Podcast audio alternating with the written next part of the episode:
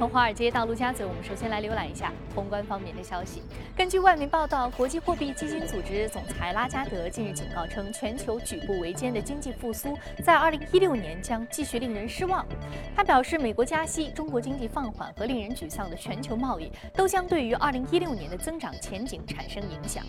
IMF 预计全球经济2016年的增速将为3.6%，增速呢将令人失望，而且缺乏平衡。拉加德突出强调了美国。加息产生的万亿效应，警告称这可能会导致信贷条件趋紧和新兴市场偿债成本上升。二零一五年，美国经济复苏步伐也随之在年末启动。美联储表示，美国经济从就业到收入等方面都取得了显著的进步，并且将持续表现强劲。展望二零一六年，虽然仍然有不确定性，但是预计美国经济将继续增长，并且延续复苏的态势。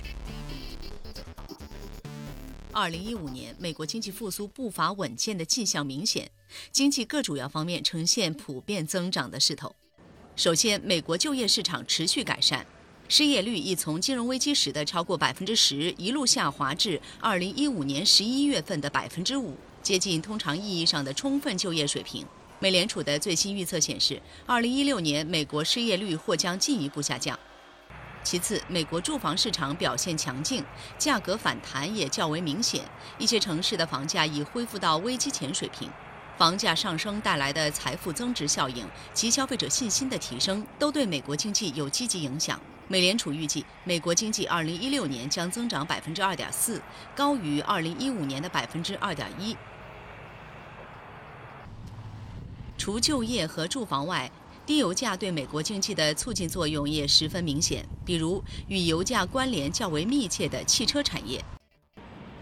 虽然美国经济在2015年表现稳健，但在关联度日益紧密的全球经济中，经济大环境的风险和变化也将影响其未来经济走势。有经济学家就认为，2016年全球经济增长不会那么强劲。新型经济体增长放缓和美元进一步升值，都会给美国经济增长带来逆风。此外，美联储的加息节奏也将对未来美国经济产生影响。如果加息仅导致长期利率平稳缓慢上升，美国企业和消费者应能逐步适应利率上升的冲击；但如果加息引发长期利率过快上升和金融环境大幅收紧，将可能伤及美国房地产、汽车等对利率水平敏感行业的复苏势头。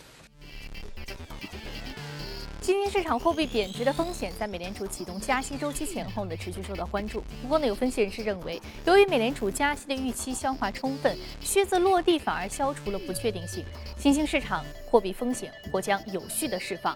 那自美联储加息以来，印度卢比、马来西亚林吉特、巴西雷亚尔等新兴经济体的货币汇率已经有所反弹。专家认为，美国经济复苏有利于拉动新兴市场的出口，新兴市场货币贬值也不完全是坏事，已从一定。程度上会有助于促进出口。那目前呢，新兴市场国家的外汇储备更高，财政状况也并没有更差，因此呢，看不到下一次危机发生的迹象。美国货币政策收紧，美元维持强势，黄金价格则是连续下挫。根据 Bloomberg 消息，黄金期货价格已经连续六个季度出现了下跌，这是自1984年以来最长的一个暴跌期。2015年累计下跌幅度达到百分之十，自2011年达到历史最高点以来呀，金价已经猛跌约百分之四十五。而对于2016年黄金的走势，有机构就预计可能会跌至每盎司一千美元左右。好，接着我们再来关注一下股市。二零一五年全球股市走势可以说是惊心动魄。纵观全球。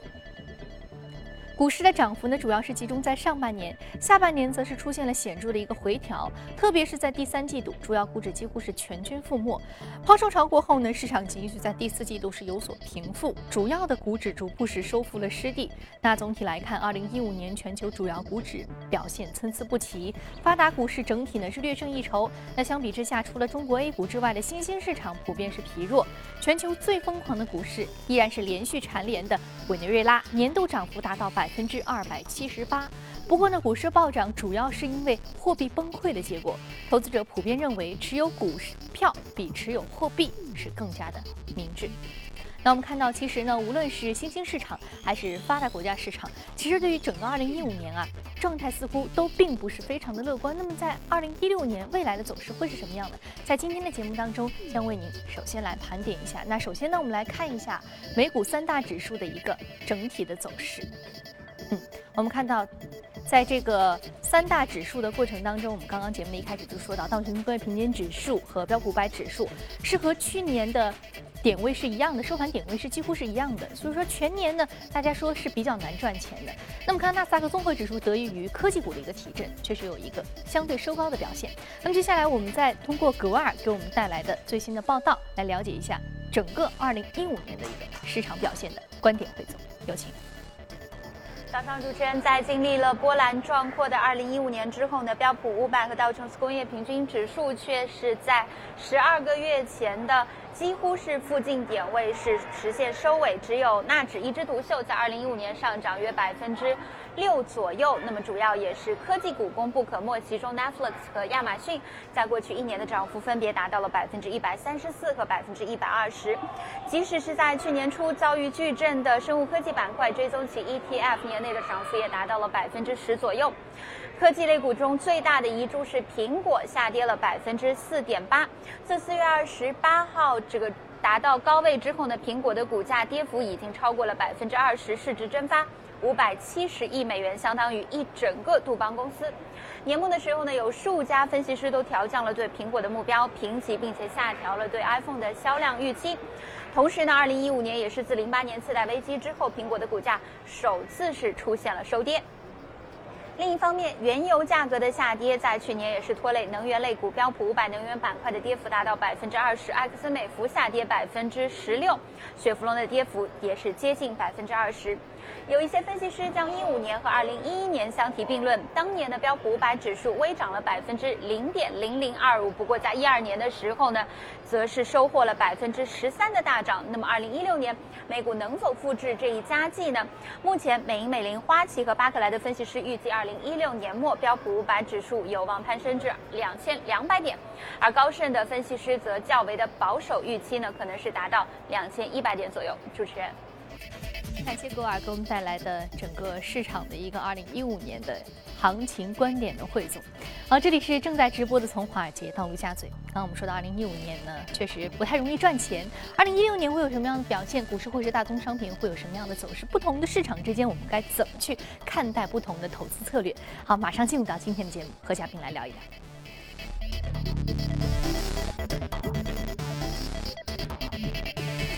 请到现场的嘉宾呢是评论员郑子叶先生，郑先生，新年好。新年好。啊，我们看到二零一五年呢，确实啊，这个行情是波澜壮阔的。上半年相对比较好，包括 A 股也出现了一波上涨的这个牛市行情，但是我们看到下半年是急速往下走。全球市场也是一样，美联储加息的这个周期开启了以后，新兴市场货币的这个流出持续让人担心，啊，甚至包括像巴菲特这样的投资巨头，其实在今年就是去年啊，整个一年的收益也不是非常的乐观。对，用用那个 CNBC 的话说，就是二零一五年是整过去八十年最难赚钱的一年。就怎么说呢？就是你做多也很难赚钱，做空也很做空也很难，因为我们看像几个大佬，像巴菲特，他今年的那个伯克希尔，他下跌了百分之十。然后像美国有一个很著名的做空大师艾因霍温，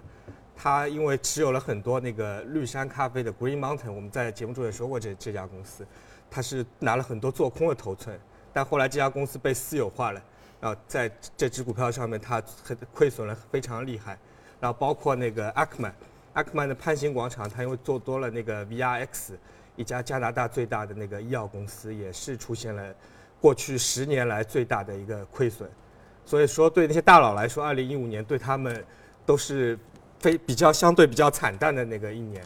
嗯，所以说，无论你是多头还是空头，都非常难赚钱。对，哎，这个也是非常有意思的一个现象。可能说是，如果说是对于这个多头来说的话，可能市场这个整个经济压力比较大，我们可以理解。但是对于空头来说的话，你踩不准哪只股票是涨是跌。对，因为做，因为我们我记得我在上期节目我们聊过一个今年美国的那个 IPO 市场和并购市场，因为我们知道今年。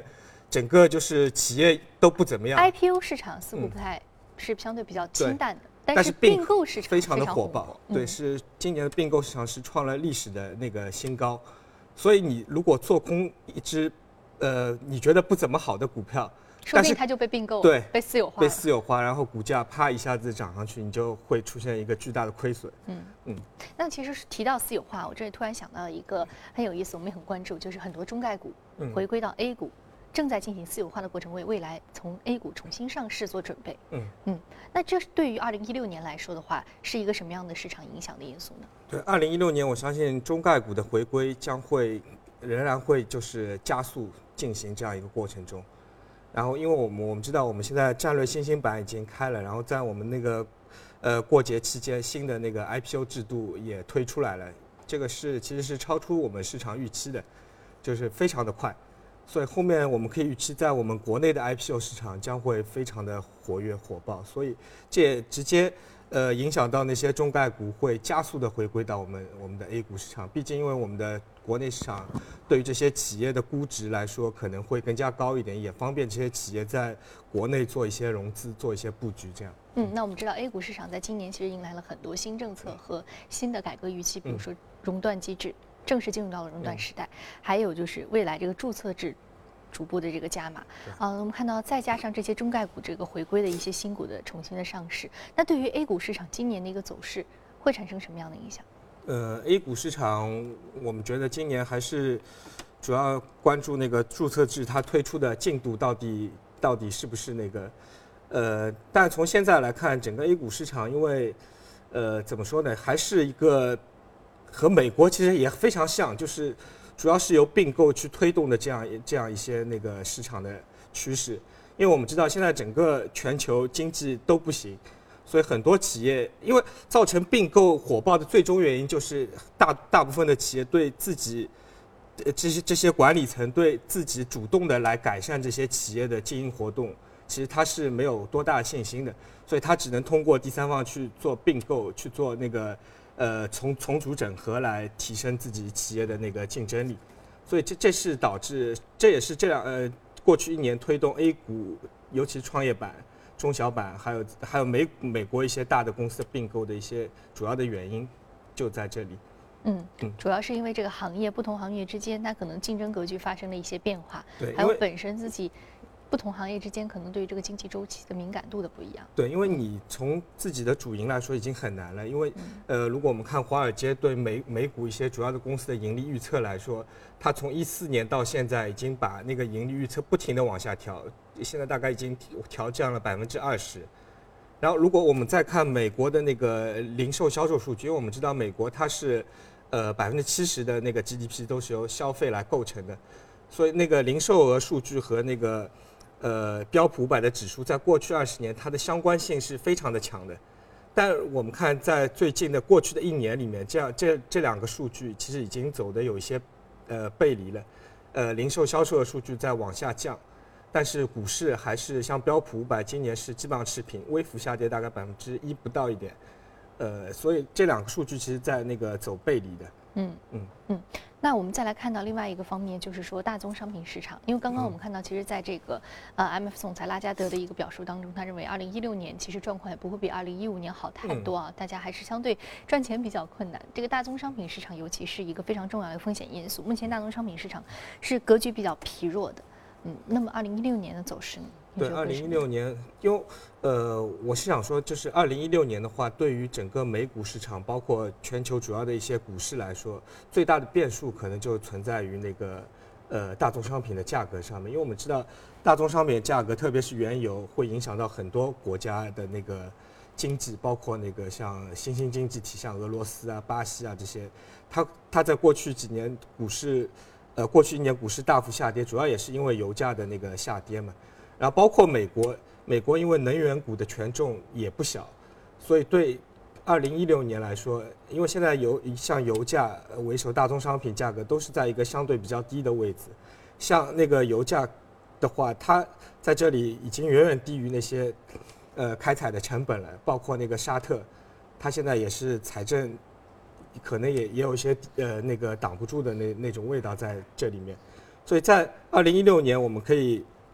想象的话，如果这些大宗商品会出现一波反弹的话，那样那对那个整个全球股市的提振还是有相当大的影响的。嗯，我如果说是这个大宗商品市场的一个反弹啊，嗯。我们知道其实，呃，上次我们在去年年末的这个节目当中就讨论过很有意思的现象，就是说厄尔尼诺现象，嗯。使得不同大宗商品农，特别是农产品的产区嗯的气候发生了不同的变化嗯啊，所以对大宗商品市场这个价格影响是比较明显、比较敏感的一个因素啊。嗯那未来大宗商品市场如果说它可以触底反弹，或者说如果可以进一步回升的话，它主要的因素是什么？我们是看到什么样的迹象，说大宗商品市场可能会回暖？嗯，因为现在我们可以预期，在未来的一年、两年，甚至于三年、五年，就整个经济的复苏肯定是相对来说比较缓慢的。所以对对于大宗商品来说，其实就两点，一方面是供给，一方面是需求。就对于现在来说，整个经济不行，那需求肯定是放缓对相对来说收缩。对很难。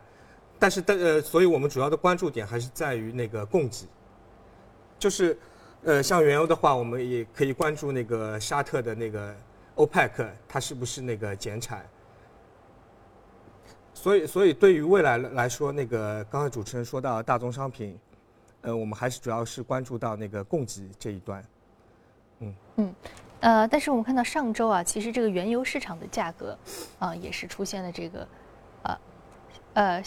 相对这个相对而言呢是出现了一个呃，我们知道是大电到了一个比较低的位置，嗯就是原油价格。嗯但是看到油气股呢，确实出现了一个上涨，对，呃，这样的一个反差。因为股市嗯总是会提前于那个呃大家的那个提前于现实嘛，因为它是总是它是一个预期价值的体现。对，嗯它是一个预期嘛，所以我们可以看到过去一两周的话，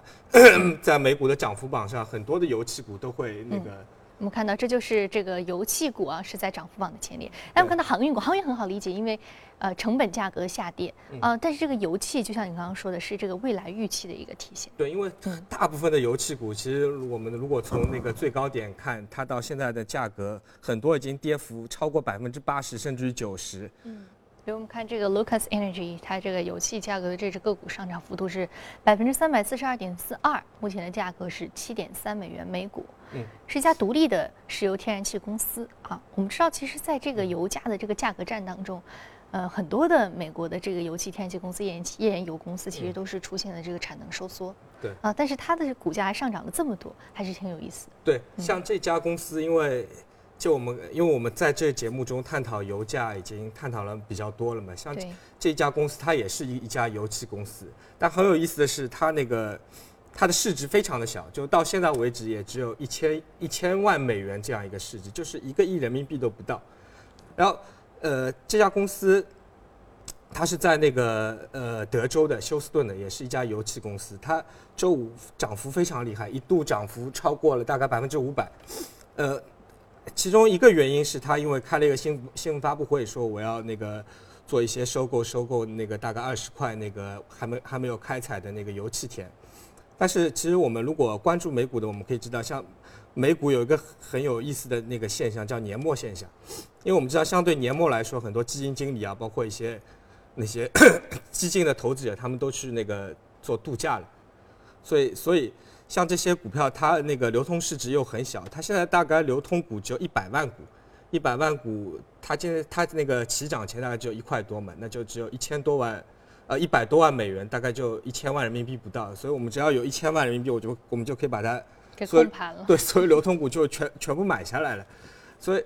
但是因为美股可以做空嘛，像如果你在平时那个活跃的交易时段，很少有人会去做这些炒作啊，这这嗯这方面的东西。但在因为是年末嘛，呃，它是十二月三十一号那个涨幅这么厉害嘛，所以所以很多像像美股，它在那个每次的年末都会出出现这这么几只那样妖股，那包括上周我记得还有另外一家生物医药股也是盘中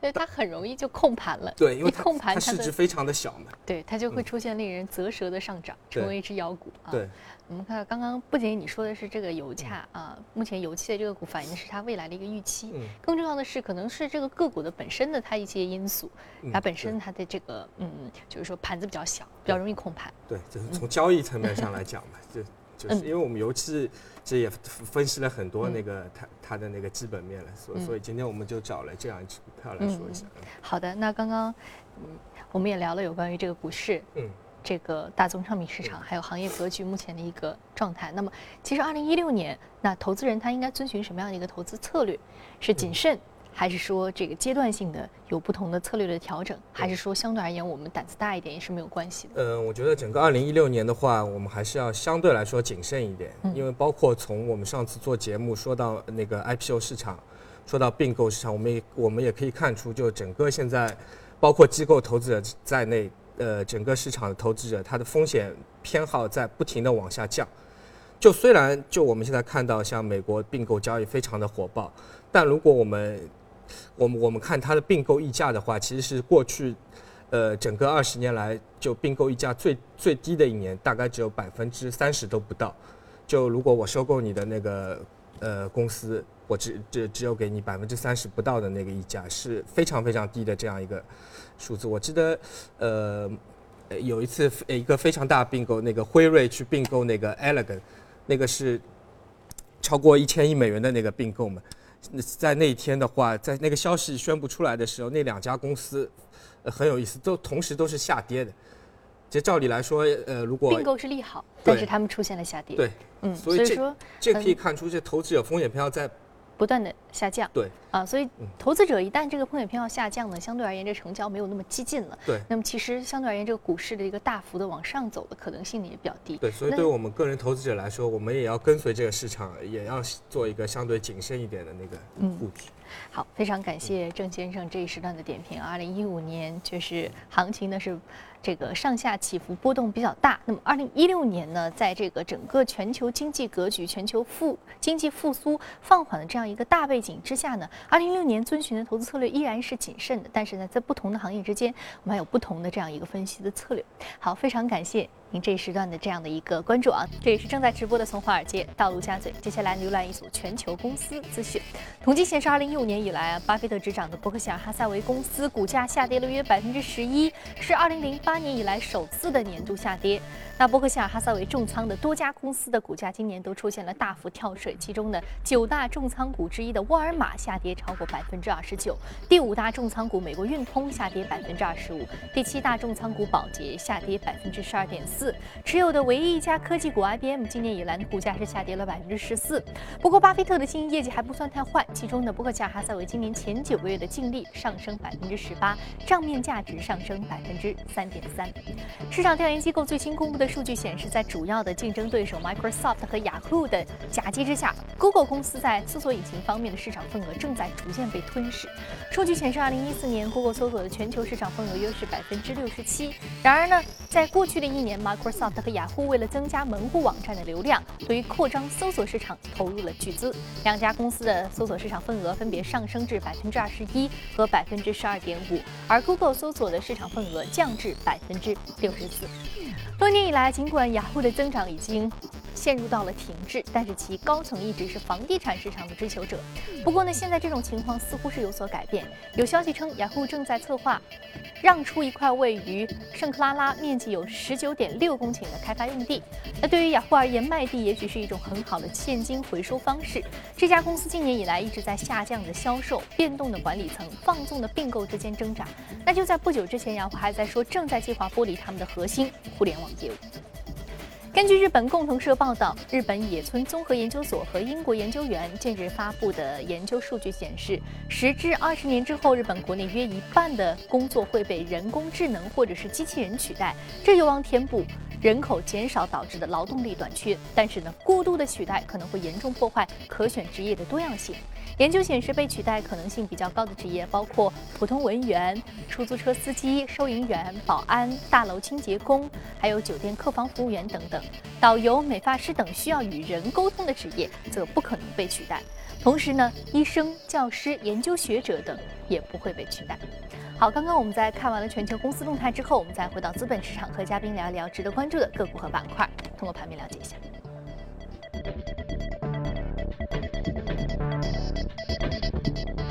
们今天要说的是两只生物医药的个股啊，都是出现了一个下跌的走势，下跌幅度是。百分之一点五五和百分之零点一九。精准医疗今天是我们要说的一个重点。我们知道，精准医疗当中包括这个细胞，还有包括整个的一个这个干细胞生物以及一些的这个生物药基因测序，啊，还有一些这个血糖的检测啊，这都是精准医疗的一个范畴。对，今天因为我们要讲的这两家公司可以放在一起讲，他们都是属于那个精准医疗里面的免疫免疫细胞治疗这一块的那个呃 公司。我记得我们以前聊过另外一家公司 j o n o j o n o j o n o 呃是。呃，和他们一样，都是从事那个 CAR-T 的这样一个领域。CAR-T 是属于那个免疫细胞治疗中的一种，它是现在呃全球最流行的一种呃那个免疫细胞治疗的那个手段。呃，像那个凯德医疗，像那个 Cellectis，他们都是从事这一方面。像现在全球的话，大概就是 Juno，然后凯德医疗，还有那个诺华，他们是在那个 CAR-T 这个领域是呃最先进的。CAR-T 呃这个领域呃呃未来的话，整个美国预计大概有一千万呃一千亿美元的这样一个市场，然后它的一个呃疗程的价格其实也非常的贵，他们预计的话大概在三十万美元这样一个疗程。呃，因为我们可以看到，像现在我们因为为什么要说这这样一块精准医疗？我们可以知道，像呃在呃马上我们要公布我们的中国版的那个精准医疗计划。其实，如果我们从现在呢国内上市公司，我们也可以看到很多上市公司纷纷的切入到 CAR-T 这个领域。呃，像那个恒瑞医药，它和我们国内现在做的比较好的那个元正元正细胞，它做了一个这样一个合作，成立了一家公司。包括那个呃一呃有一家在美股上市的那个国内公司 CBMG，它是和那个国内的那呃解放军三零幺医院它做了合作。还有那个创业板的那个安安科生物，它刚刚也是呃。和一家呃 CAR-T 领域的那个博升级做了一个合作，然后包括中原协和，它是刚刚公告也是呃做做一个这样成立一家这样的公司，呃做一个整个的那个呃行业的那个整合，然后因为呃因为现在传传统的 CAR-T 是主要还是从自己身体取出那个细胞做那个基因修饰，然后去攻击那个肿瘤细胞。然后，但现在有另外一个方向，就是我们刚才说到另外一家公司 Cellectis，Cellectis 它主要研发的是那个异体的那个细胞，就从那个别人的呃呃身体或者是从动物的那个体内取出那个细胞做修饰，然后再植入到那个病人的那个体内。好，嗯。那相关这样的一个这个呃细胞的这样一个肿瘤检测的相关的个股和板块的还有行业表现是在二零一六年值得期待。好，这里是正在直播从华尔街到陆家嘴，非常感谢郑先生今天精彩解读。那播出内容你可以通过我们的官方微信公众号“第一财经资讯”查看。另外，你有什么样的意见和建议，可以通过微信留言。此外，您还可以到荔枝和喜马电台搜索“第一财经”进行收听。